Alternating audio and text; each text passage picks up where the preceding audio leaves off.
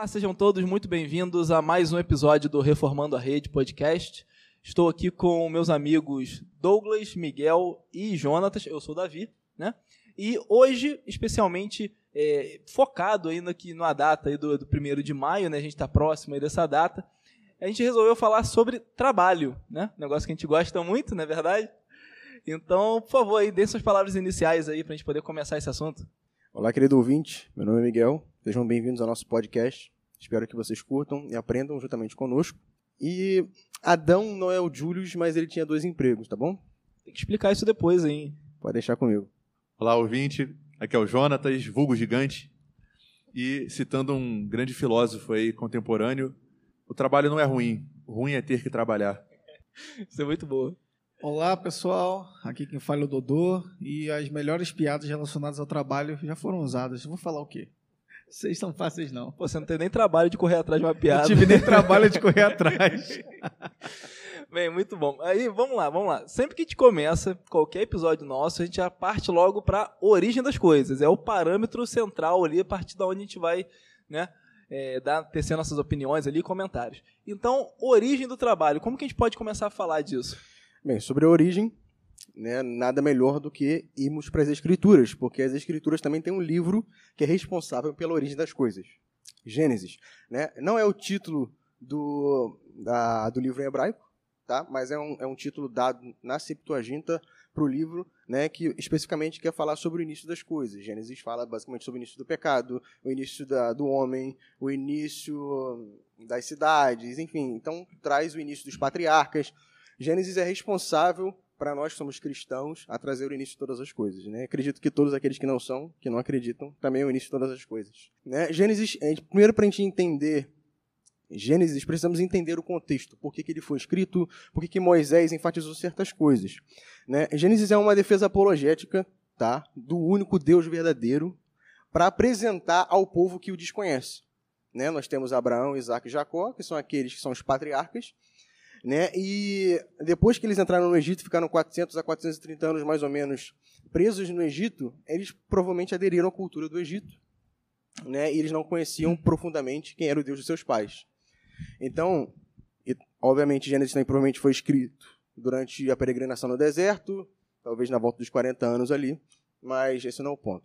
Né? Então, o que acontece? O autor Moisés, ele tenta explicar para o povo de que os deuses que, Egito, que os egípcios adoravam não eram verdadeiros deuses. Por exemplo, nós temos o deus do Nilo, né, que é aquele que é o deus da, fertilidade, que dá a plantação, que faz as coisas crescerem. O, o Moisés ele diz: Foi Deus que criou todos os mares e todas as águas. O Deus único. Isso que vocês estão adorando é somente um ser criado, é somente algo criado, não é Deus. O, meu, o nosso Deus é o Deus que criou isso. Né? Então, Gênesis é uma defesa apologética para poder ensinar para o povo que o único que Deus é o único Deus e que ele é o criador de todas as coisas, e não os deuses do Egito. E a partir daí, né, Moisés ele começa a explicar a origem de todas as coisas. Por que, que nós temos a dificuldade com o trabalho hoje? Ele explica também em Gênesis 2, né, em Gênesis 3, melhor dizendo. Em Gênesis 2 ele fala, é a primeira vez que é citado trabalho, certo? A primeira coisa que a gente tem que entender é que o primeiro a trabalhar é Deus. No início não havia nada. Existia apenas a Trindade, na eternidade passada. E eles resolvem, no seu eterno e sábio conselho, criar todas as coisas. E Deus decide criar um mundo. E, obviamente, Deus, a Trindade Santa, trabalha na criação para poder fazer com que as coisas funcionem. Deus é o criador de todas as coisas, ele é aquele que sustenta o título de criador.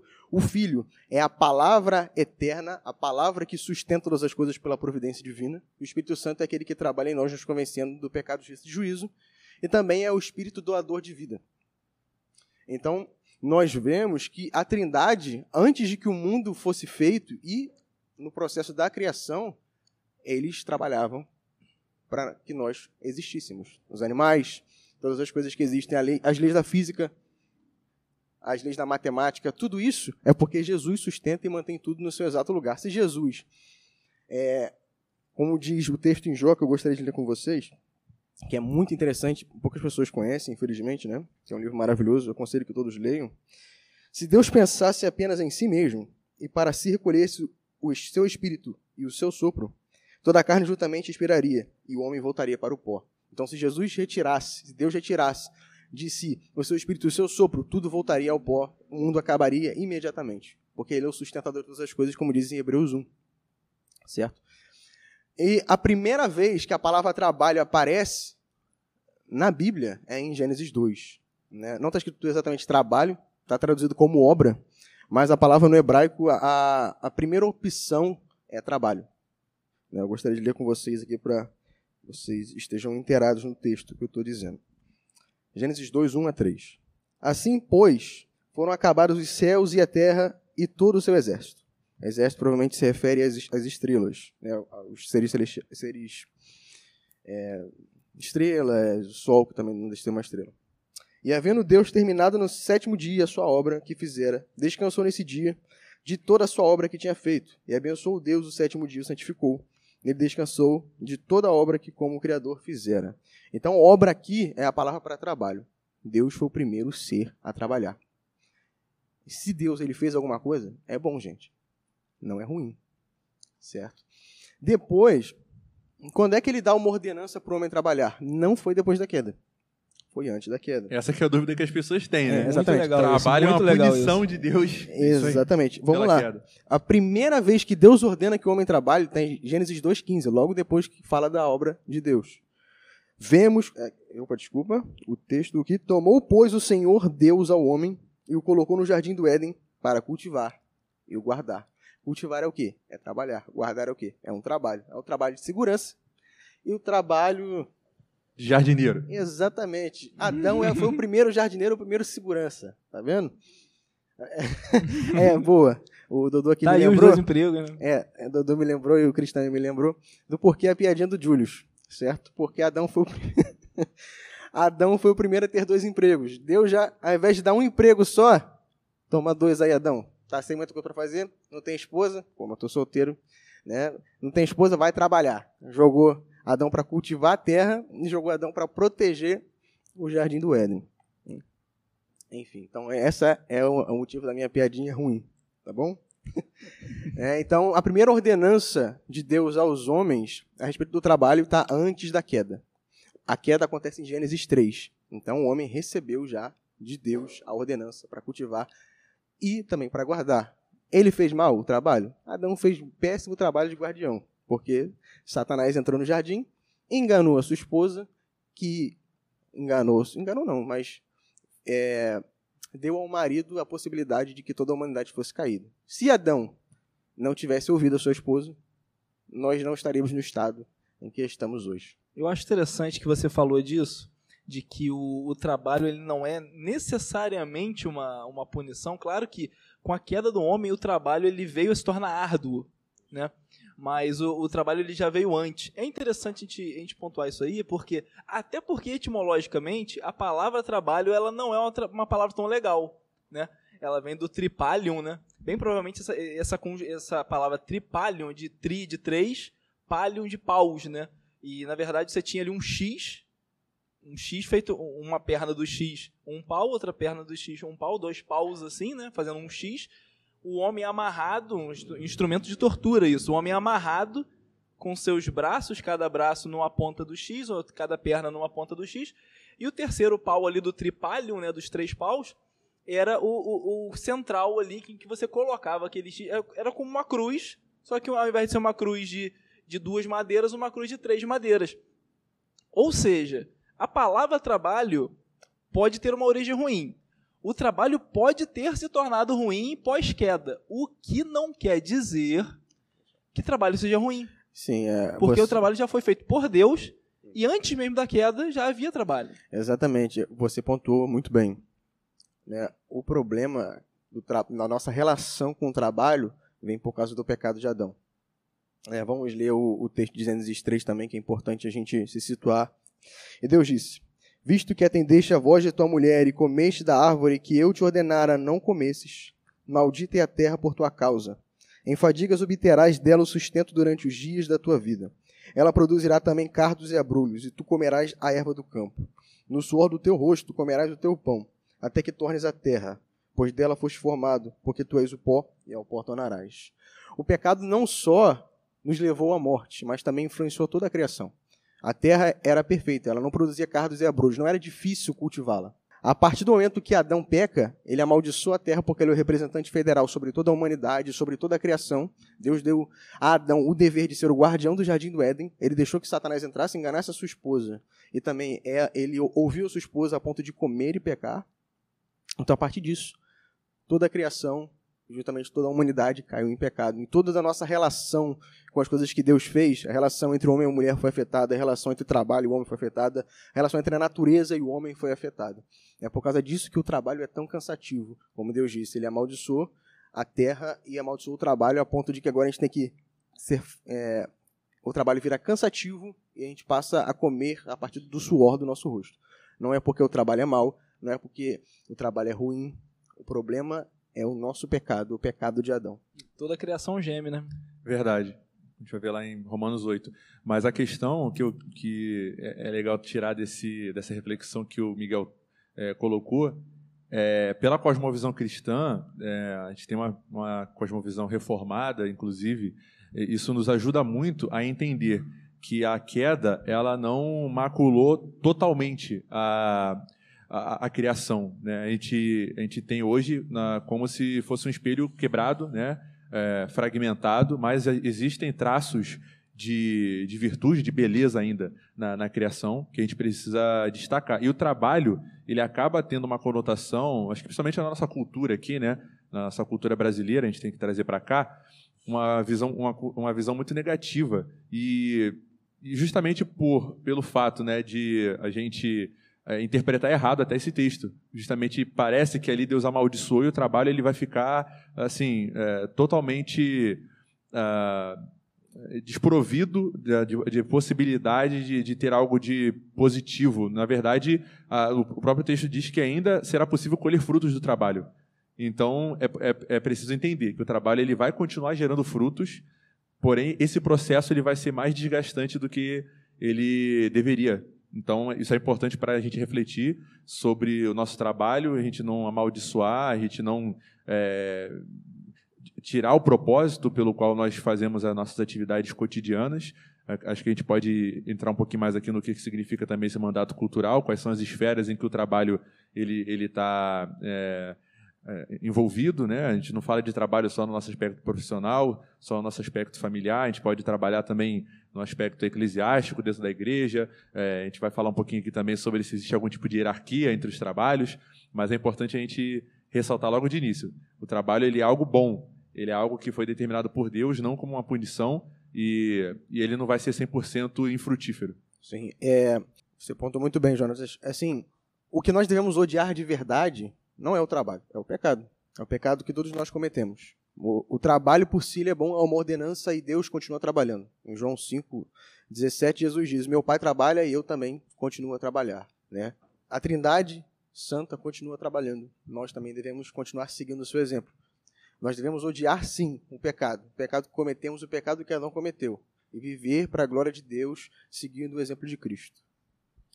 É, ainda falando dentro dessa perspectiva do trabalho, o que, que a gente tem de é, recomendação? Como que o cristão deve se, se portar diante do trabalho? Principalmente, o que, que a Bíblia traz para a gente a respeito de como que a gente deve agir em relação ao trabalho? No Novo Testamento, nós temos é, a palavra trabalho também, né? E a grande maioria das vezes a palavra trabalho é aplicada ao trabalho eclesiástico. Tá? O apóstolo Paulo, em Atos, diversas vezes, é, em 1 Coríntios, em Tessalonicenses, ele fala sobre o trabalho. Eu trabalhei muito mais do que os outros e tal. Então o apóstolo Paulo ele traz mais essa conotação de trabalho eclesiástico, trabalho na igreja. Mas não é só isso. O trabalho secular não fica para trás, certo? Né? Paulo, Temos... inclusive, tinha um trabalho secular. Né? Exatamente. Boa, boa. agora. É, em Atos 18, Aquila e Priscila trabalhavam com tendas. O apóstolo Paulo, quando estava em Corinto, que foi onde ele estava fazendo, trabalhando junto com Aquila e Priscila, né, ele fabricava tendas de formas que ele não seja pesado para os irmãos de Corinto, para que ele pregasse o evangelho sem que os irmãos de Corinto necessariamente tenham que contribuir financeiramente com a vida dele para ele poder trabalhar. Então ele trabalhava de manhã, de tarde com tendas e de noite, provavelmente ele estava pregando lá para os irmãos de Corinto. Então Paulo era bivocacionado algumas partes do seu ministério. Né? Então, no Novo Testamento, nós também temos recomendações de trabalho secular, inclusive alguns líderes eclesiásticos, como o apóstolo Paulo era, o apóstolo aos gentios, ele trabalhava em duas jornadas. Olha que maravilha. Então, a, a, a, dupla jornada aí é bíblica, então, né?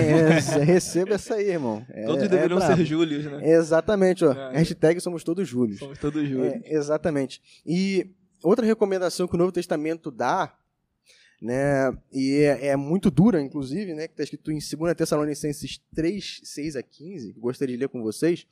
Nós vos ordenamos, irmãos, em nome do Senhor Jesus Cristo, que vos aparteis de todo irmão que ande desordenadamente e não segundo a tradição que de nós recebestes.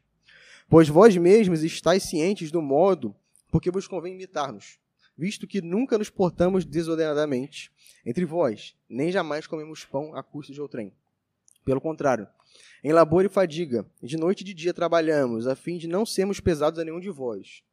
Não porque não tivéssemos esse direito, mas porque temos em vista oferecer-vos exemplo em, vós mesmos, em nós mesmos para nos imitardes. Porque quando ainda convosco vos ordenamos isso.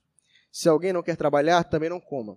Pois de fato estamos informados de que entre vós há pessoas que andam desordenadamente, não trabalhando, antes se intrometem na vida alheia. A elas, porém, determinamos e exortamos, no Senhor Jesus Cristo, que trabalhando tranquilamente comam o seu próprio pão. E vós, irmãos, não vos canseis de fazer o bem. Caso alguém não preste obediência à nossa palavra por essa epístola, notai-o, nem vos associeis com ele, para que ele fique envergonhado. Todavia, não considereis por inimigo, mas adverti-o como irmão. O que o apóstolo Paulo está dizendo aqui? Né? Ele está enfatizando aquilo que nós falamos agora há pouco sobre em Atos. Né? Ele trabalhava para que não fosse pesado aos irmãos de Corinto, e aparentemente também de Tessalonicenses. Ele queria fazer isso não porque ele não merecesse, porque, como ele diz também, o pastor que é responsável pela pregação, ele deveria receber honorários dobrados. Ele também fala isso em um dos seus textos. A questão é que ele queria que os irmãos que tinham dificuldades com isso seguissem o exemplo dele. Falou assim, gente, eu sou o pastor de vocês, eu mereço a minha recompensa, o meu salário, mas, contudo, eu vou trabalhar para que vocês vejam o exemplo que eu estou dando. Ele diz, serem meus imitadores como eu sou de Cristo. Né? Mais uma vez a gente volta para aquela questão de Cristo. Cristo continua a trabalhar, ele é o sustentador de todas as coisas. Nós devemos seguir o exemplo dele continuando trabalhando até o dia que teremos descanso. E até provavelmente no dia do descanso nós trabalharemos na eternidade. Não, não vamos tocar harpa, não vamos tocar somente violão no céu, tocar um contrabaixo, fazer um louvorzão para Deus. Não vai ser só isso. Provavelmente teremos trabalhos no céu, do qual nós não sabemos. Certo? Né? Então a recomendação do apóstolo Paulo é: trabalhem, porque eu estou fazendo isso para que vocês vejam que esse é o certo.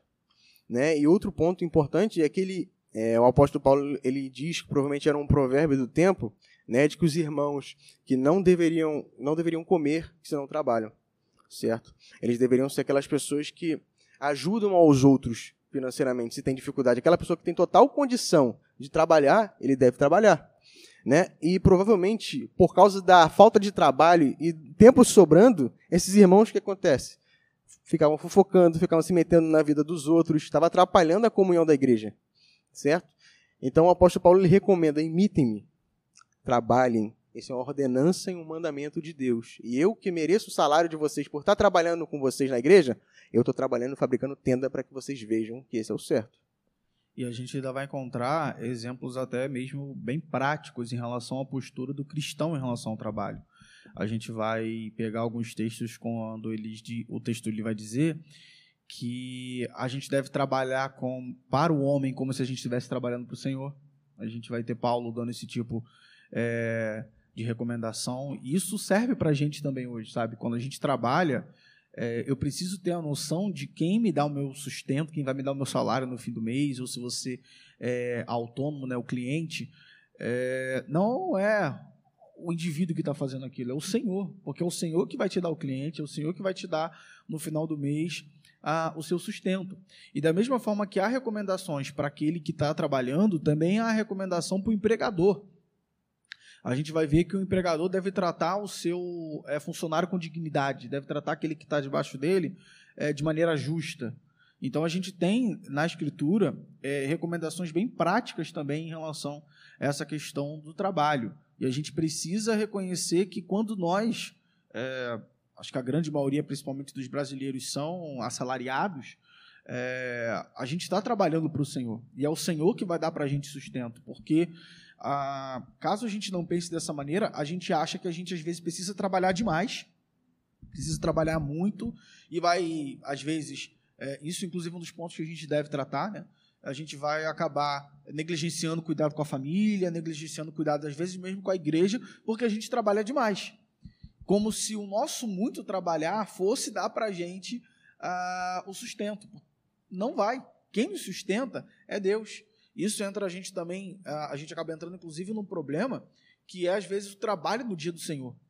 Sabe? O, o, o dia do Senhor é o dia do Senhor. A gente deve dedicar aquele dia para o Senhor. E tem pessoas que, é, dentro dessa visão da dificuldade financeira, dentro dessa visão é, de que nós devemos trabalhar, é, a gente acaba deixando o dia do Senhor de lado.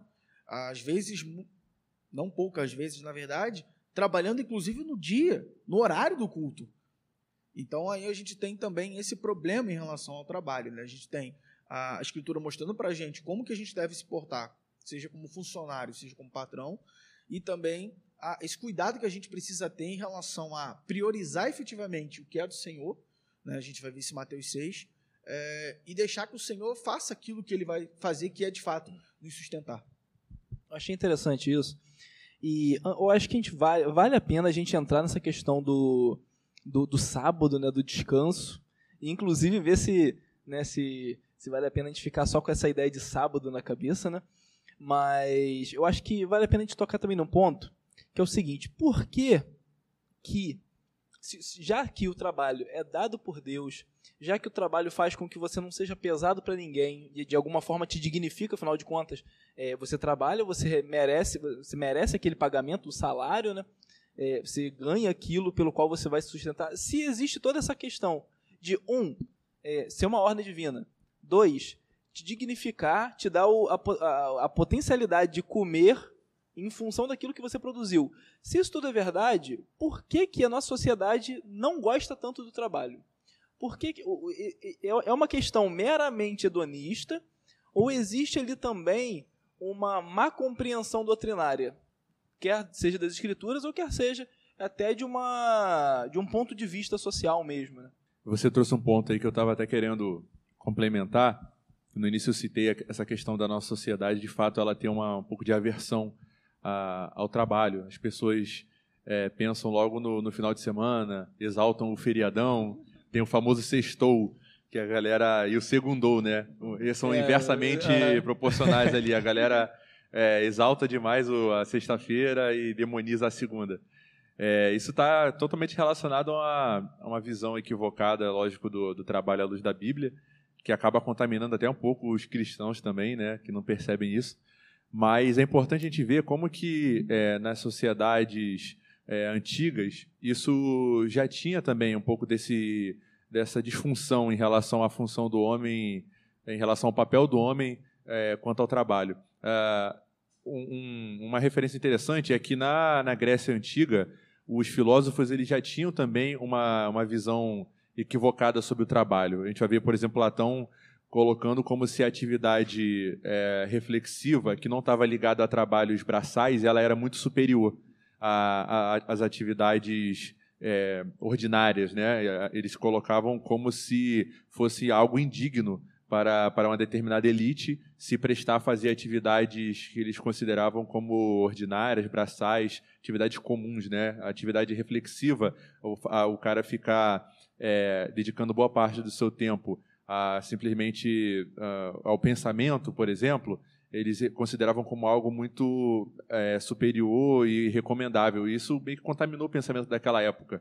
A gente vai ver na, na, na, Grécia Antiga também o pensamento de Aristóteles, que entendia que existiam pessoas que foram destinadas a, a funções subalternas. Isso, inclusive, fundamentou pensamentos é, racistas, pensamentos de, de, exatamente pensamentos de eugenia, por exemplo, de existirem é, pessoas que naturalmente é, eram subalternas a outras. Isso gerou, lógico, de, é, a gente pode enumerar diversas a, aplicações terríveis de, de, desse princípio, né, do pensamento de um grande filósofo que foi Aristóteles. E até certo ponto a gente vê é, resquícios disso no momento em que pessoas que é, pensam e imaginam determinadas carreiras profissionais como indignas comparadas a outras, simplesmente porque colocam o aspecto talvez financeiro, o aspecto do reconhecimento, uh, da fama, é, como a única chave ali para você avaliar se aquele trabalho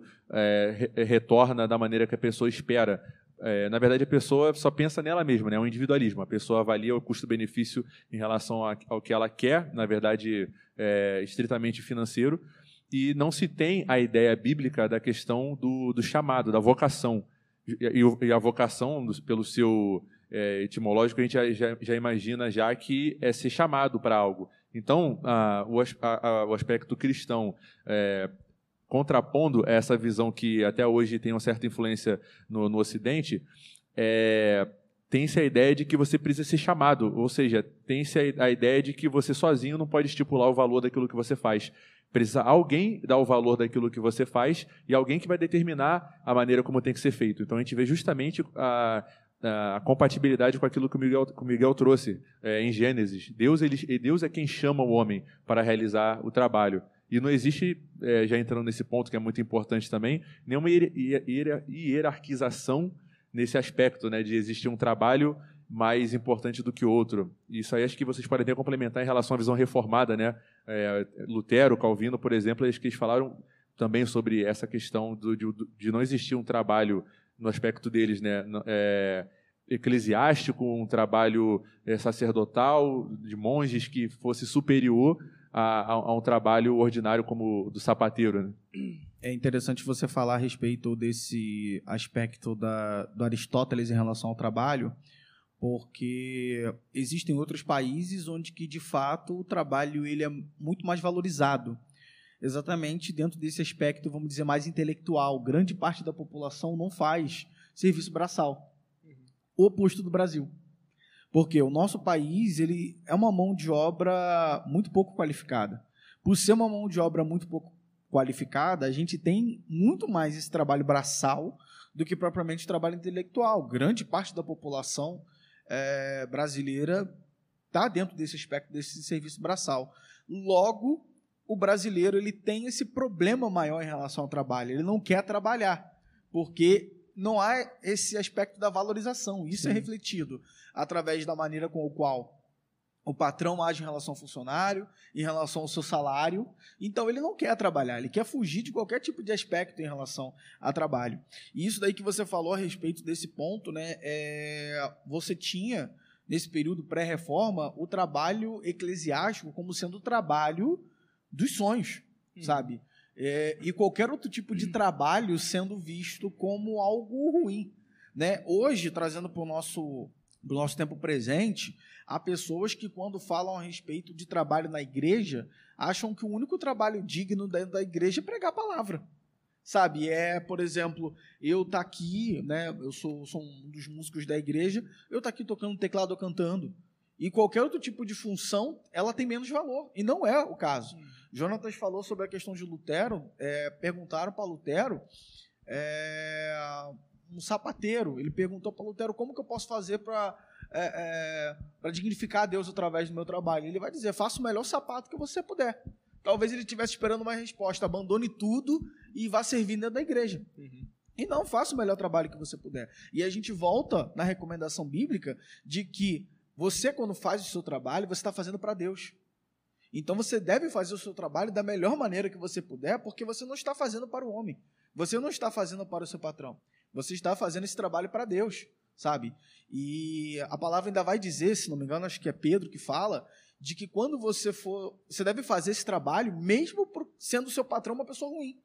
A gente vai lembrar é, lá em Jeremias, quando Deus ele vai mandar o povo, ele fala para o povo lá, trabalhem na cidade, é, sejam fecundos, busquem o melhor da cidade, para a cidade para onde você está sendo mandado como escravo, sabe? Então, assim, é, essa ideia do trabalho que a gente tem que ter na nossa mente algo vívido como tudo que nós estamos trabalhando dentro da igreja, fora da igreja, nós estamos fazendo para o Senhor. Não existe diferenciação. O trabalho, ele é feito para Deus.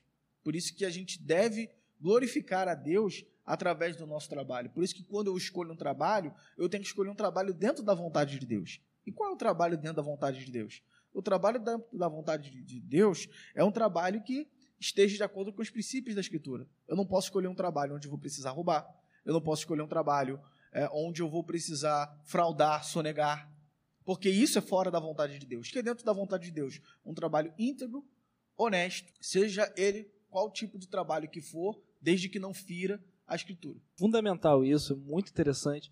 E é, é até interessante te lembrar também dos próprios puritanos, que reforçaram bastante essa questão de que não faz sentido você fazer uma diferença de trabalho, o trabalho santo, o trabalho eclesiástico o trabalho secular, né? Todo trabalho glorifica a Deus. Todo trabalho ele pode ser utilizado como uma ferramenta, sim, de, de louvor para o nome de Deus. Isso é muito interessante ser tocado, e você, você Jonathan, você, Douglas, agora que falaram por último, tocaram genialmente nesses, nesses pontos aí.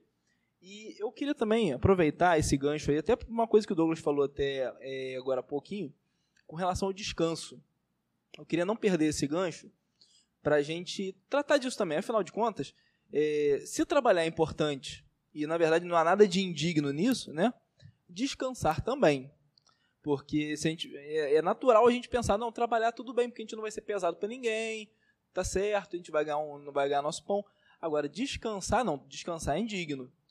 Porque des, descansar é coisa de preguiçoso, né? Mas não é bem por aí, né? O descanso ele faz parte do trabalho, né?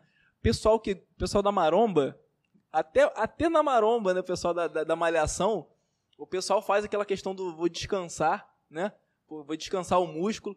É interessante como é, em qualquer ciclo perfeito, ciclo, o ciclo que ele se realimenta perfeitamente, né, o feedback desse ciclo está certinho, em qualquer ciclo que, que, que ele funcione é, de uma forma correta, existe o trabalho e também o período de descanso. Em tudo isso. E, e claro que isso deveria de acontecer também com o, o, ser humano, com a criação de Deus. E eu, eu quero citar um texto especificamente para isso, que é, eu acho que ele, é, ele exemplifica muito bem essa questão. Eu vou trazer aqui o texto de Marcos. Eu não vou ler o texto, eu vou deixar a referência aqui para vocês, tá? O texto está em Marcos, no capítulo 2, de 23, do, dos versos, né, 23 a 28. Esse texto ele fala especificamente do seguinte: é, de Cristo passando com seus discípulos num campo e recolhendo espigas num sábado. E aquilo ali causa uma, uma, uma sensação, ele causa um, um, tem até uma palavra para isso, né? Uma, os fariseus eles ficam espantados, mas não é espantado que eu estou procurando. É, embasbacados. Embas, embasbacados poderia ser. Mas ali, aquilo ali causa um, um, um, terror, ali causa uma, uma admiração negativa, né? Aquela coisa do, do impressionado, do surpreso, mas tem uma palavra melhor. Mas enfim. E, e é interessante que o, os fariseus vendo aquilo reprovam Cristo. Porque ele estava num sábado fazendo um trabalho braçal de recolher espigas. E, e ao ser reprovado Cristo ali, a resposta de Cristo é muito boa. Que ele lembra, vocês não lembram do que fez Davi na, na época do sumo sacerdote Abiatar, que ele comeu os pães da proposição. Então, é, havendo uma necessidade, você não vai é, imputar aqueles que estão na necessidade ali de realizar um trabalho é, e é interessante como que. Eu, eu peguei esse texto especificamente para dar de exemplo aqui, porque ele juntou muito, ele coadunou muito bem trabalho e descanso. É, você não vai é, imputar uma culpa naqueles que de fato estão precisando trabalhar. No entanto, e aí Cristo fecha de uma forma é, assim, genial, claro, né, Cristo? É, mas ele fecha de uma forma genial. Que é o seguinte: o, o, o sábado foi feito para o homem e não o homem para o sábado. E isso, isso fecha de um jeito assim, com chave de ouro a questão. Porque é o seguinte: o, quando a gente vê que Deus descansou, Deus não estava cansado. Deus a gente, é a mesma coisa de falar Deus se arrependeu. Deus se arrependeu não quer dizer que Deus é, ele teve um mau juízo, ele teve um mau conselho. O Deus descansou. Como é que chama né? isso aí em teologia, Miguel? Antropopatia. Então, essa antropopatia, né? Essa, essa coisa de você é, colocar o sentimento, você tentar expressar um sentimento humano como a melhor tradução para algo que se passa na divindade, porque é isso, não tem, não tem palavra para você dizer. Pega um índio, bota na cidade hoje. Ele vai ver helicóptero, vai ver avião. Você pega esse mesmo índio e devolve lá para o campo. O que, que você viu, meu filho? Eu vi uma libélula gigante e eu vi um pássaro gigante de ferro, de estranho. Então, essa questão que você falou é antropopatia, não é isso o termo? Isso. De que Deus utiliza, é, a, a palavra utiliza é, termos que não são exatamente aquilo que passa, mas é a melhor forma de expressar numa linguagem humana. Então, o descanso é, feito por Deus ele foi dado como um exemplo para o homem para que o homem trabalhasse e também descansasse. E é, Cristo traz nessa, nessa, nessa passagem uma reflexão importante, que é o seguinte: é, o primeiro, a gente não pode é, simplesmente se prender à questão do sábado, se prender a um dia. A gente na sociedade vai ter diversos tipos de trabalho: bombeiros, guardas, pessoal da saúde. Todo esse pessoal, imagina o pessoal da, o pessoal da saúde parar os hospitais no dia de sábado. Ah, não, porque Deus, Deus descansou, o sábado é do Senhor. Simplesmente não faz sentido. Imagina você proibir cristãos de serem profissionais da saúde, de serem bombeiros. A questão de ser militar é até discutível, né? Porque, ah, porque o militar vai para a guerra, é até discutível. Agora, profissional da saúde, pessoa, essa pessoa não mata ninguém. Então, a discussão fica muito mais simples, sabe? Eu estou falando isso porque eu sou militar, tá? A gente pode um dia fazer um podcast só sobre isso. Militar pode ser é, cristão, cristão pode ser militar. Tem podcast sobre guerra. Aí, Vamos tem podcast sobre guerra. A gente pode fazer um podcast só sobre isso. Então, primeiro ponto. A gente não pode se amarrar só na questão do dia. Um outro ponto também interessante. O, o descanso, ele sempre foi um, um, dia de... Vamos lá, vamos pensar como é que era a sociedade naquela época. Até muito pouco tempo atrás, é, muitas pessoas, você vai lá nos Estados Unidos, ah, falando de tal é John Baker, que é o, é o João Padeiro, né? O, e, e, e, diversos outros nomes, né? O, o, Família Ferreira, né? Que a família tra trabalha com ferro. Mas a gente, se a gente for correr atrás da origem disso, é porque o pai era ferreiro, o filho era ferreiro, o neto era. Mas por quê? Porque não tinha essa coisa de profissão hoje em dia que você vai na faculdade você faz gestão ambiental dos recursos hídricos energéticos. Não tinha essa, essa pluralidade, né? Então, naquela época, isso essa época não é tão tempo atrás assim não, tá? É, é, até porque, sei lá, dois séculos atrás, talvez três, né? há muito pouco tempo atrás, as profissões eram muito amarradas. Então, é, é interessante de pensar nisso, porque se as profissões eram amarradas, pai e filho estavam juntos o tempo todo. Ora, se pai e filho estão juntos o tempo todo, por que, que eu preciso de um dia de descanso para eles ficarem juntos? Eles já estão juntos o dia todo, a noite toda, o trabalho inteiro, mas porque o descanso especificamente ele não é só um dia de comunhão. A comunhão ele já tem no trabalho. O descanso é um dia de íntima comunhão. É, é interessante te tocar nesse ponto. Da mesma forma que o, o, o sábado, o descanso, né, você pode usar essa palavra, é, o descanso ele, ele tem, é um dia de comunhão do homem com Deus, mas o homem também reforça os laços dentro da própria família, do ambiente familiar. Né? E aí nós aqui do podcast que temos um episódio, né, daqui do Reformando, temos um episódio só né, de família. A gente pode aí depois, né, é, você que está aí em casa, né, ou em casa ou no trabalho, enfim, assistam lá depois aí é, o que a gente tem a respeito do tema família para falar com vocês. Então, é, é, é, um dia de íntima comunhão. O descanso, ele, ele não é só saúde física, ele é saúde mental. Saúde mental do homem com seu Criador, numa intimidade a mais, do homem consigo mesmo e com os seus é justamente pela negligência desse tipo de coisa que é claro a gente tem que as coisas as doenças psicológicas a gente tem que ver diversos motivos mas é, esse é um dos motivos pelo qual acontece o burnout que acontecem depressões que acontecem a, a, a, aquelas questões da pessoa ter, ter um, um, uma síndrome qualquer um, um complexo de inferioridade claro ordem questões de ordem psicológica sempre têm motivos mais específicos e mais profundos. Mas esses são, eventualmente, motivos muito profundos. A pessoa que não descansa, a pessoa que não, não considera aquilo que Deus colocou no sistema ali, na, no ciclo perfeito. Para que tudo dê certo, a pessoa não considera aquilo ou por avareza, porque a pessoa quer ganhar mais, ou por achar, ou às vezes é o contrário, às vezes é uma necessidade física, né, uma necessidade de, de comer, tem que comer, tem que comer, e trabalha desesperadamente, mas Deus colocou biologia caminhando do lado dos seus sagrados mandamentos. Se Deus ordenou o descanso, o homem precisa dele, biologicamente, espiritualmente e na íntima comunhão familiar. Falando um pouco sobre descanso também, é importante a gente pontuar que o descanso também é uma maneira do homem dizer para si mesmo: Eu confio em Deus. Exato. Exatamente. Deus ele deu seis dias para o homem trabalhar, mas ele ordenou: em um, vocês têm que descansar. Por quê? Porque ele tem que entender que o trabalho dele não é o fruto do seu sustento. Ele é um meio pelo qual ele é sustentado. Mas Deus é quem é o, a, o sustentador, é aquele que dá. Certo? Então, é para nós que temos a, a, uma mente rebelde, nós seres humanos, nós achamos que as coisas acontecem por causa da gente. Ah, eu fiz porque eu, eu trabalhei pra caramba. Se Deus não te desse saúde, você não estaria trabalhando. Se Deus não te, te, é, tivesse misericórdia de você e você não tivesse acordado hoje, você não estaria trabalhando, sua família não teria sustento. Né? Então, o sábado é uma maneira de Deus nos educar. De falar assim, vocês têm que descansar, porque sou eu que sustento vocês. Um texto que vem na minha mente, que eu gosto muito, eu sempre cito, é o Salmo 127, do 1 ao 2. Se o Senhor não edificar a casa, em vão trabalhos que edificam. Se o Senhor não guardar a cidade, em vão vigia a sentinela. Inútil vos será levantar de madrugada, repousar tarde, comer o pão que penosamente granjeastes. Aos seus amados ele o dá enquanto dorme. Então o que, que o salmista está dizendo aqui? Você que vigia a cidade, se Deus não estiver vigiando, você vai ser invadido.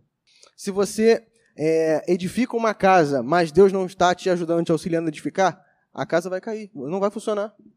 Né? Então, a lógica do salmista é, é, o seguinte: é Deus é quem é o sustentador. É Ele é que faz as coisas acontecerem. Você pode até tentar, mas se Ele não tiver por trás te auxiliando, te ajudando, te guiando, você não vai conseguir.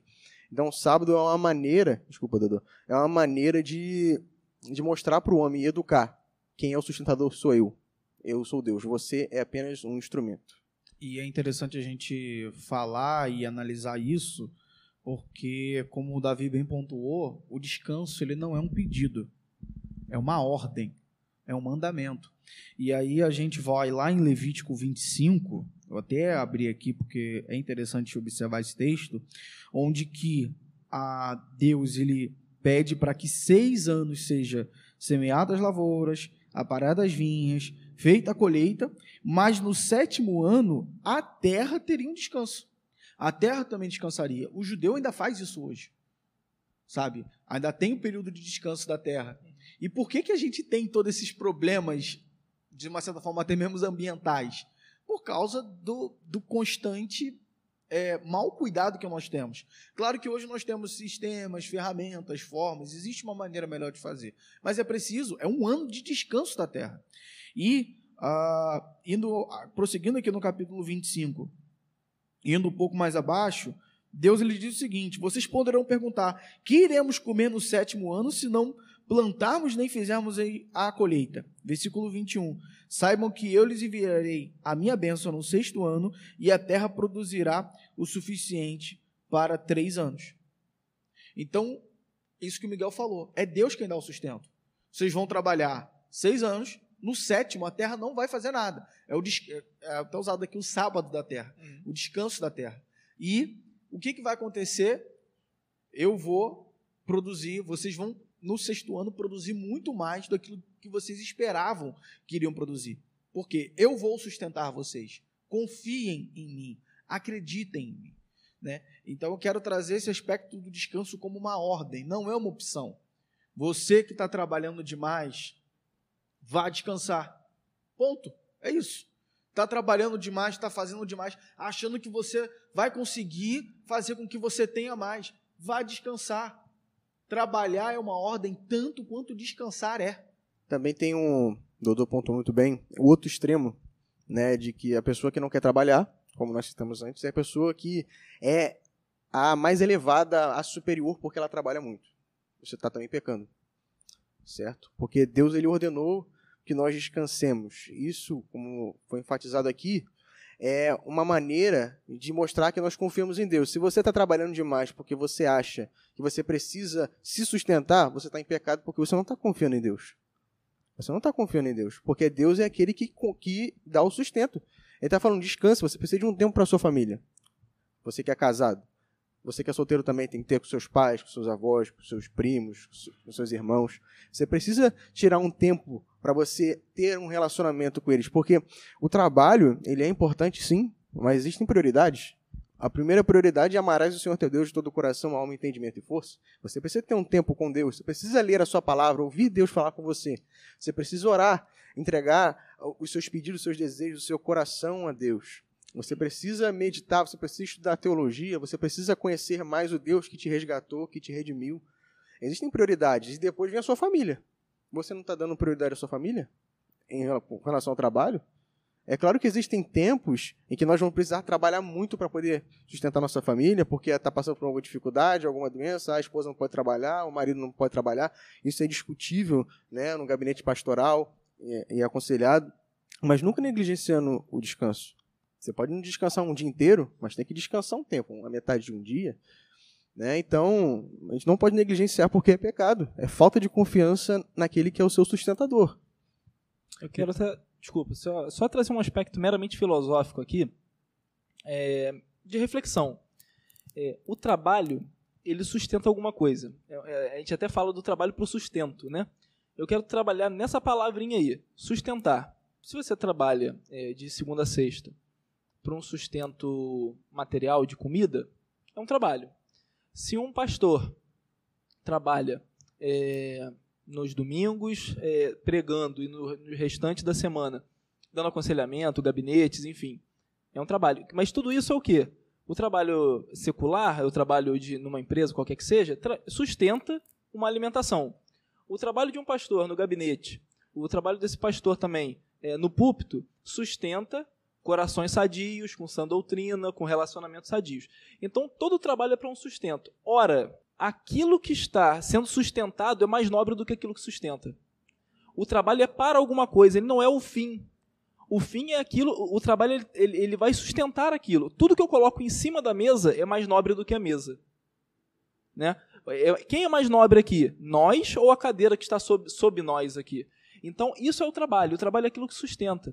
É, a gente não pode esquecer disso, né? Porque a gente fica nessa, nessa coisa do social, de, de como é na nossa sociedade hoje em dia, de valorizar trabalho. Mas espera aí, que trabalho você está valorizando? O que, que você está sustentando com o seu trabalho? Tá, você está sustentando sã doutrina no seu coração? Está sustentando é, uma, uma, uma, um estado psicológico é, saudável? Está sustentando filhos bem criados? Isso é muito mais nobre. O trabalho vem por trás. Então, a gente não pode ficar olhando só para a ferramenta, mas tem que olhar para aquilo que está sendo feito com a ferramenta. E a nossa sociedade tem esse vício, não somente por uma, não só porque está longe do Senhor, mas é, claro que isso é o principal. Mas a nossa sociedade degringolou para esse lado de olhar só para ferramenta, só para dinheiro. Outra coisa também, vício em dinheiro. O dinheiro é para quê? É para alguma coisa. Vício na ferramenta. O trabalho é uma ferramenta. Então, é, a gente não pode esquecer que aquilo que é sustentado é muito mais nobre do que aquilo que sustenta. Então, a gente não pode supervalorizar o trabalho. O amor ao dinheiro é a raiz de todos os males. Não é o dinheiro, é o amor a ele. Exatamente. Sim, sim. Isso aí passa muito pela pela não consideração do trabalho como um serviço. Isso aí é uma coisa muito importante. O cristão ele tem que olhar para o trabalho como um serviço. Você está prestando algo, você está entregando algo é, que tem que ser digno, que tem que ser de qualidade para alguém. Então, uh, já foi citado Lutero aqui, né? Então, ele é, foi um grande precursor dessa mentalidade do trabalho como sendo as mãos e braços de Deus atuando por meio do ser humano. É, Deus ele poderia, na sua imensa sabedoria, criar a, a terra já autossuficiente do, em termos dos seus resultados, dos seus frutos, mas ele fez questão de que o homem ele trabalhasse para que aquilo gerasse os frutos. Né? O homem é um instrumento para que não só no, na, na, agricultura o fruto do campo ele, ele seja é, melhor cultivado, mas em termos de produzir também aperfeiçoar tecnologia, tecnologia no sentido de instrumento para que o, o resultado ele seja maximizado.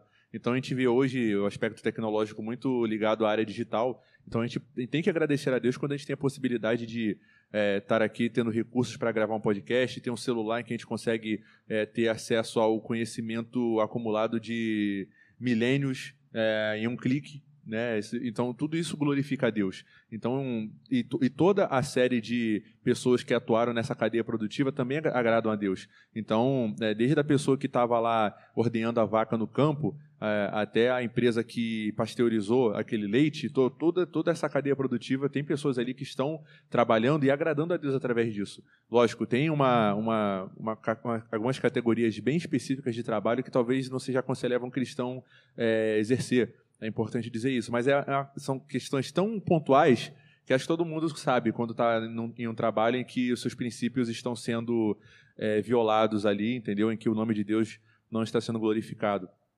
E eu queria só fazer um retorno aqui à questão do, do, do sábado, porque é, se a gente for parar para analisar, é, o trabalho ele está sempre no ciclo de retroalimentação por meio do, do, do descanso, justamente porque, não, além, além de, tudo, de, tudo, isso que vocês falaram, é, somente quando a gente descansa, quando a gente tem um momento, entre aspas, de lazer, a gente pode colocar assim, é que a gente pode olhar em perspectiva e celebrar e ter gratidão a Deus, sair daquele ciclo, às vezes, que nos impede de refletir sobre a, aquilo que nós temos feito e apreciar também aquilo que outras pessoas têm, têm construído, têm entregue como, como obra é, para Deus. Então, é um momento de celebração, é um momento de gratidão também. Então, não é, não é a ausência de trabalho o momento de descanso. É simplesmente você conseguir refletir melhor, você ter colocado em perspectiva tudo aquilo que você é, tem feito e tem entregue a, a, Deus, não só por meio da sua atividade litúrgica na igreja, mas no seu trabalho, entre aspas, secular, né? E, e também não só o seu, mas de outras pessoas.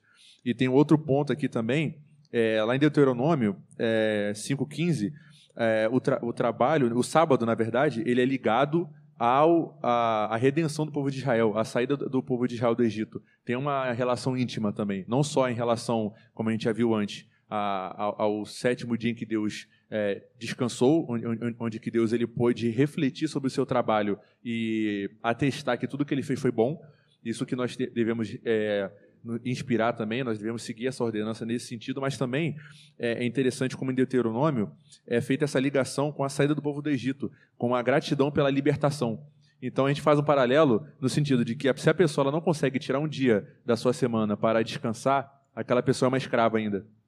Entendeu? A pessoa ainda está presa ao seu trabalho, a pessoa está escravizada por aquela rotina. Então, o sábado ele também não deixa de ser uma espécie de libertação. A pessoa ela consegue é, refletir e ter esse, é, é, é tem esse lastro, né, essa reflexão em Deuteronômio de como o povo também foi liberto do, do Egito.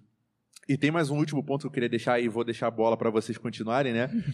que lá em Mateus é, fala sobre a questão dos sobrecarregados. Mateus 6,25, Jesus fala sobre, também naquele contexto, na verdade, de não se preocupar com o dia de amanhã, né? Jesus sendo aquele que provém, mas, provê, mas também em Mateus 11,25, Jesus ele se coloca como aquele que pode é, dar alívio aos que estão sobrecarregados. Mas ele não dá o alívio simplesmente dando um descanso 100% ele dá um alívio, na verdade, dando no, no, lugar um fardo e um jugo. Só que o jugo dele é suave e o fardo é leve. Então a gente tem, uma perspectiva de que o cristão não é só simplesmente aquele que é, vai ter agora, por meio de Cristo, uma vida é, que não vai ter nenhum tipo de atribuição. Jesus ele, ele deixa claro que ele vai dar atribuições para os seus filhos. Só que o mais interessante é a gente perceber que o cristão não é somente aquele que crê em Jesus e segue a Jesus, mas aquele que descansa em sua obra consumada na cruz. Ou seja, a obra de Cristo ela já foi consumada. O cristão ele pode descansar é, o seu coração, descansar a sua vida como um todo na obra de Cristo. Então, o maior descanso que nós podemos atrelar ao sábado é Cristo. Cristo é aquele que trabalhou por nós, que cumpriu o maior trabalho que nós não conseguiríamos é, executar. E por isso nós podemos descansar, descansar eternamente é, nesse sentido, nosso coração. E trabalhar ao mesmo tempo sabendo que o máximo que poderia um ser humano fazer, Cristo executou é, aqui na terra por nós. A respeito ainda sobre o descanso, né, nós temos um texto, vários textos em Hebreus, na verdade, né? O autor de Hebreus está exortando os judeus que estão querendo se desviar do Evangelho de Cristo Jesus para poder fazerem uma média com os, com os, judeus que não se converteram ainda ao Senhor Jesus Cristo no primeiro século. Né, e ele usa vários elementos judaicos para poder explicar o quanto Cristo é superior a tudo o que era na antiga aliança. Né, então, se na antiga aliança nós tínhamos o sábado, né, o nosso sábado mesmo, como um dia para descansar, começando no final do dia da sexta-feira até o final do dia do sábado, né, no caso não é até meia-noite, no caso é até seis da tarde, e ele diz assim, gente, é, por que, que vocês estão querendo cumprir novamente essa lei quando Cristo já vos deu descanso, como Jonatas pontuou?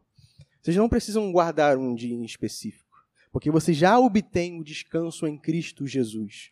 O autor de Hebreus, ele vai dizer assim, ainda vos resta um descanso.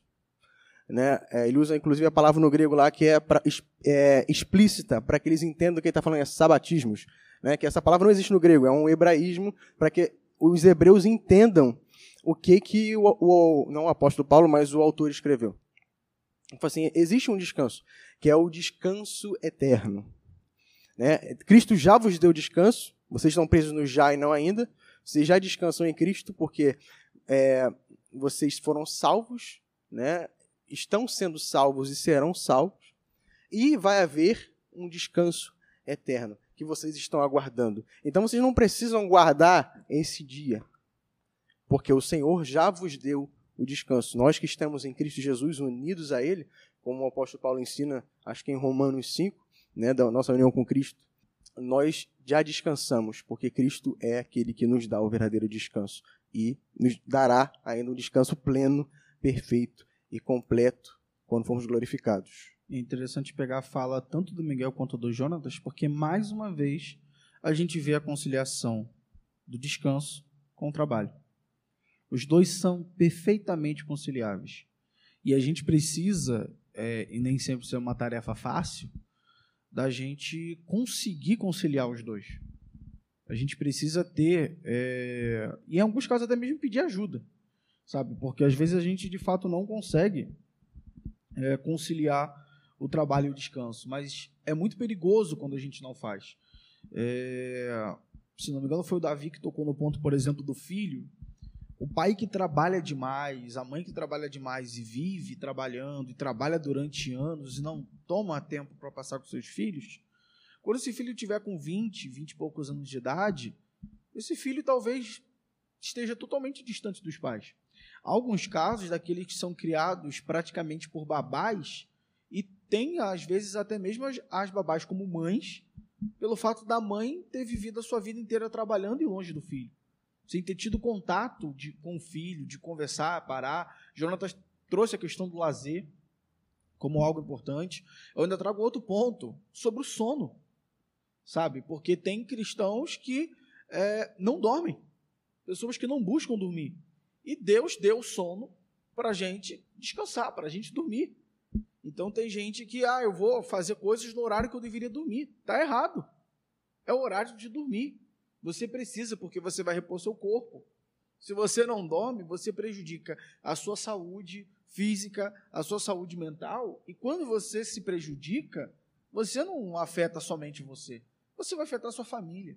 Você vai afetar seus colegas da igreja. Você vai afetar seus colegas de trabalho. Então é preciso que a gente consiga conciliar isso. E, tipo, a conciliação não é algo que a gente deve imaginar como somente possível, mas a gente deve buscar fazer com que aconteça. Deve buscar fazer com que seja possível. Não fique apenas no campo da ideia, mas sim no campo da realização. Só fazer uma correçãozinha. Não correçãozinha, mas explicar direitinho. Quando eu falo que não existe um dia específico, eu estou falando que não é. Tem que ser no sábado. Ou tem que ser na segunda. Qualquer dia. Estiver disponível para você descansar descansa. É, eu quero trazer ainda, é, só um, retomar uma, uma pequena palavra do Jonatas aqui, que falou a respeito da perspectiva, né, de que quando você para um dia, você consegue olhar para tudo com uma perspectiva um pouco mais de fora. E normalmente quem vê de fora acaba vendo melhor. Né? E é interessante que nós somos chamados para crescer em santidade né, diante de Deus. Eu tinha dado aqui mais cedo um, um, um exemplo do, do pessoal de, de musculação, de, de, maromba, que eu até falei, né, com, com esse termo mais, mais, mais brincalhão, né? Mas o pessoal que, que leva ali a sério a musculação, que, por que, que eles fazem o descanso? Porque o músculo não só descansa, ele cresce. Né? Ele cresce para suportar cargas maiores. E aí eu quero até fazer um gancho com isso que o Jonatas falou, porque quando você olha em perspectiva o trabalho, como que Deus te, te sustentou naquele período, como que foram os vínculos ali com as pessoas, com o próprio Deus, e, e você para justamente para ver isso, você consegue crescer diante de Deus, não no sentido de, de merecimento, pelo amor de Deus, né? É, não estou falando de, de crescer, de, né, de, de, de, mérito, mas estou falando de crescer em santidade, de você buscar uma íntima comunhão cada vez maior e melhor com Deus. Sempre que a gente fala, a gente tem que ter um cuidado muito grande. É, até, até, vou até tocar num, num, ponto aqui que talvez seja sensível para a doutrina reformada, que às vezes, de tanto tocar só em doutrina, parece que o reformado é mais frio, né? E aí, e aí a gente, é claro, é um, é um toque pra gente mesmo, pra, pra gente ficar é, atento a isso. Mas a gente tem que entender sempre o seguinte: por mais que a gente se dedique à doutrina, a gente está lidando com um Deus real. Esse Deus existe. É um, é, um, é um Deus que a gente fala que é um Deus pessoal. Né? É, a gente tem que se relacionar com Ele, é uma íntima comunhão mesmo. Não é um Deus simplesmente para ser obedecido os mandamentos, não é um Deus simplesmente para a gente temer e tremer. Não, é um Deus para a gente ser é, filho, né? como o Jonas até comentou é, algum tempo atrás com a questão da, da adoção, né? da doutrina da adoção, é, a questão de, de a gente ser é, amigo, aquela, aquela coisa de, de a gente é chamado para ser amigos de Deus, né? João traz essa figura. Então, isso tudo aponta para uma comunhão muito grande que é o, é o, é o, é o Shabat ali, né? É o sábado, é o descanso que traz essa, essa visão de perspectiva. Só que isso também só é possível depois do trabalho. Não existe trabalho antes, não existe descanso antes. Né? O, o, o que descansa antes é o preguiçoso. Né? Então, é, o, o ciclo ele se fecha de uma forma perfeita naquele que produz, naquele que, que é árduo, naquilo que, produ é, que produz e produz um fruto bom, mas que também olha para esse fruto bom e diz: não fui eu que fiz, mas eu fiz na dependência do Senhor e usa isso como um, um, aumento da comunhão, nesse vínculo com o Pai. E claro que a gente vai ter o vínculo perfeito naquele que é o descanso eterno que, como o Jonatas até comentou aqui, Cristo já garantiu para nós. E eu já convido aqui, aproveitando que eu já estou falando do descanso, e para a gente descansar também, né? a gente já está falando a beça, né? Estamos inclusive aqui num sábado. Estamos inclusive aqui num sábado, né? Não somos adventistas a propósito. Né? Estamos aqui num sábado, mas, né? Já, já para a gente descansar também, né? Já convido aqui nossos amigos para a gente ir para um final, para a gente já começar a tecer nossos comentários finais e se despedir do nosso pessoal. Meu comentário vai ser a palavra de Deus, nada melhor do que isso. Portanto, quer comais, quer bebais, ou façais outra coisa qualquer, fazei tudo para a glória de Deus. Se for trabalhar, se for descansar, irmão, faça para a glória de Deus, da melhor maneira que puder, de acordo com aquilo que a sua palavra diz. Minha palavra final é: entenda a necessidade do descanso. Às vezes a gente se cobra demais é, e a gente trabalha muito por pensar que descansar eu estou errado, é, eu não estou sendo produtivo, eu não estou fazendo o que eu deveria fazer. Mas é preciso que a gente tenha tempo para o descanso. Como também não descanse demais. Né? No momento de trabalhar, é o momento de trabalhar. E o momento de descansar é o momento de descansar. Saiba é, gerir o seu tempo e agir com sabedoria para que você possa fazer do momento o que você deve fazer. Amém. Eu queria deixar aí para finalizar a importância de você, meu querido que está ouvindo aí, meu querido, minha querida, é, quiser entender um pouco melhor como você aplicar o evangelho no seu trabalho, estudar um pouquinho mais sobre cosmovisão cristã, isso é muito importante, porque você vai entender uh, como que no seu trabalho existirão aspectos da queda que vão te impedir, talvez, de você alcançar a, plena realização. Lógico que a gente não espera isso no trabalho, assim, em Cristo, mas lógico que o trabalho sendo algo é, bom, que Deus ele nos ordena que façamos para a glória dele, é, a gente vai saber que vai ter dificuldades. Muitas vezes você vai enfrentar um, um chefe ali que é, vai ser uma pessoa difícil de lidar você vai encontrar dificuldades talvez inerentes a, ao mercado onde sua empresa está inserida, que vai te trazer dificuldades. Mas você tendo essa ideia da cosmovisão, você vai conseguir extrair aspectos é, de virtude daquilo ali, você vai conseguir entender como que o evangelho ele dá respostas redentivas a determinadas questões, você vai conseguir é, contribuir muito mais, com muito mais alegria e entregar algo muito melhor para a sociedade e dessa maneira também ser um agente é, criacional de Deus. Eu queria fazer uma citação aqui do livro do, do Tim Keller, um livro muito bom também que eu usei aqui como estudo, referência para esse podcast, é Como Conciliar Fé e Trabalho. Lá no finalzinho, ele, ele faz a, a seguinte citação: é, Quando o nosso coração espera em Cristo e no mundo futuro que ele nos garantiu, conseguimos aceitar com alegria qualquer patamar de sucesso que recebermos em nosso trabalho, pois ele é quem nos chamou a realizá-lo. E eu queria também convidar todo, todos nós a refletirmos também no, na fala de Simeão, quando ele recebe a notícia de que é, o Salvador chegou, ele, ele pôde contemplar a, o Salvador ali na, a, na sua frente, e ele expressa ali o que ficou conhecido como Nunc Dimittis. Ele, diz que agora ele pode morrer em paz. E que todos nós possamos ter essa plena realização em Cristo, descansar em Cristo, saber que é, se Ele nos chamar hoje, nós podemos descansar, saber que nós estaremos em paz, porque o, o grande trabalho que é, nós merecíamos sofrer, Cristo trabalhou por nós, Ele veio esse mundo, sofreu por nós, e nós teremos o descanso, o gozo eterno com Ele. Não só descansando, mas ao mesmo tempo trabalhando, porque é um ciclo que nunca vai se encerrar por toda a eternidade. É isso. Nós que estamos aqui não sabemos quais são as suas cargas, tampouco as suas sobrecargas. Seja como for, a gente teve a preocupação né, de tecer tudo que a gente teceu aqui para que você concilie melhor trabalho e descanso, para que você seja produtivo da melhor forma possível, mas também entenda que essa produção ela sustenta algo e não esse algo que deve ser negligenciado. Pelo contrário, esse algo é algo mais nobre que você deve realmente então é, ter uma atenção a mais e deve parar para refletir um pouco sobre isso, ter esse momento de contemplação que é tão próprio do descanso. Tente conciliar isso da melhor forma possível. Tente conciliar isso com o nosso apoio aqui, mas principalmente biblicamente. É, se firme nas Escrituras, se firme em Cristo, firme-se no exemplo de Cristo e na obra de Cristo. Cristo ele veio trazer para a gente uma, uma obra redentora e também um exemplo a ser seguido. Firme-se nisso. É, tenha uma vida cristocêntrica e olhe para si mesmo e veja se você está trabalhando demais, descansando demais ou se você já está no nível bom. Tenha esse senso crítico com relação a si mesmo. Isso vai fazer toda a diferença para sua vida e com certeza você não vai se sobrecarregar. Dito isso, a gente agradece você ter estado conosco até agora e encerramos mais um episódio do Reformando a Rede.